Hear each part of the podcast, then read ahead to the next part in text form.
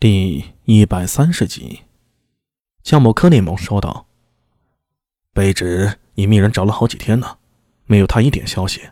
他娘也不在家。据崇德坊的人说，常玉出事当天，他娘一大早就带着狄郎君的仆人洪亮，还有一条狗，牵着马离开了崇德坊。当时崇德坊的武侯还问他去哪儿，他说去走亲戚。不过据卑职所知。”那柳娘子也没什么亲戚，苏昭死后，家里倒是好几个亲戚上门，后来不知怎么的都走了，而且再也没有人到他家了。那苏大为会去哪里啊？呃，不知道。周良，你也不知道吗？周良忙上前躬身道：“县君，卑职虽然认识阿弥，但毕竟比他大好多，他有什么事情啊，也不可能告诉我。”说实话，哪怕到现在，卑职也不相信是阿米所为。可是已经有人证明就是他所为。呃，谁？这个你不用管，本县就问你一句话：若阿米在长安县，会躲在哪里啊？他在长安县也没什么亲戚啊，所以卑职以为他可能已经跑了。跑？裴新简眸光一闪，发出一阵冷笑。哼，我看未必呀。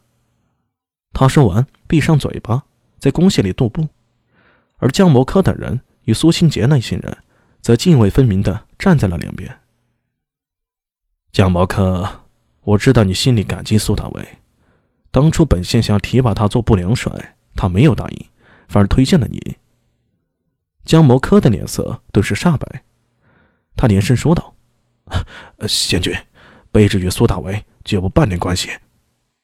有没有关系，你都不适合继续插手此事。正好灵宝寺那边又出事了，知客僧德荣失踪了，之前还有一个小沙弥聂苏，到现在也下落不明。你协助杨一之他们一起侦破此案，暂时调离不良人，你可有意见？江某科苦着脸说道：“呃，卑职遵命就是了。”周良。本县知道你和苏大伟是邻居，一向对他很关照，但本县要提醒你啊，他这次犯的事情太大了，劫狱、伤人、纵火，三罪并在一处，少说也是个逆斩决。本县知道你是个聪明人，所以本县也不希望你牵扯太深。县君，卑职可以对天发誓，真的不知道阿米的下落。你不知道没关系，可是本县。要你想尽一切办法找出他的藏身之所。啊！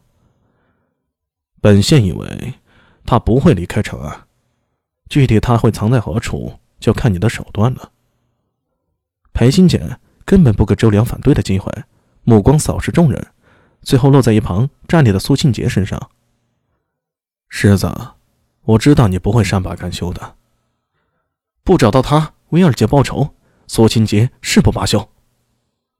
可你这样东闯西闯，非但于事无补，可能还会惹下祸事，给老师添麻烦。二姑娘受伤，已经让老师很烦恼了。你若是再给她招来麻烦，她一定会很不高兴的。苏庆杰嘴巴张了张，有心想反驳，可这话到了嘴边，他又咽了回去。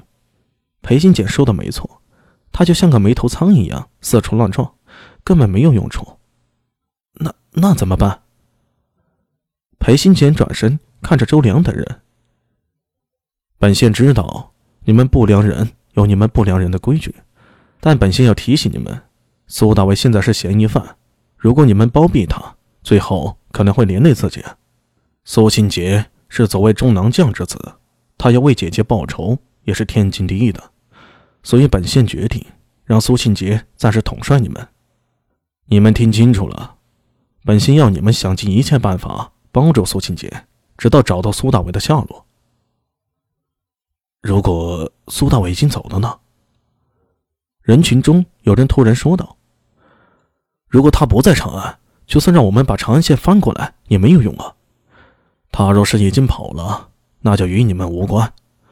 可如果让本县知道你们谁和他通风报信，和他勾结的话，休怪本县到时候无情。”周良等人相视一眼。闭口不言，而裴新简则看向苏信杰，说道：“世子，你怎么说？只要能够找到凶手，苏某愿意。”那好，就这么说定了。大家行动起来，尽快查找到苏大伟的去向。裴新简说完，转身往外走。他一边走一边说道：“世子，你跟我来。”苏庆杰答应一声，跟着裴新简往外走。不过，他走到门口的时候，突然停下脚步，看了一眼插在地上的匕首。这是谁的匕首？是我的。桂建超慢慢悠悠的从人群中走到匕首旁边，一副半死不活的样子。怎样，苏郎君有何指教啊？你叫什么名字？老朽桂建超，人送绰号鬼见愁。桂建超说话很慢，给人一种有气无力的感觉。苏信杰眸光一闪，指着桂建超，一字一顿的说道：“鬼见愁，好，苏某人记住了。”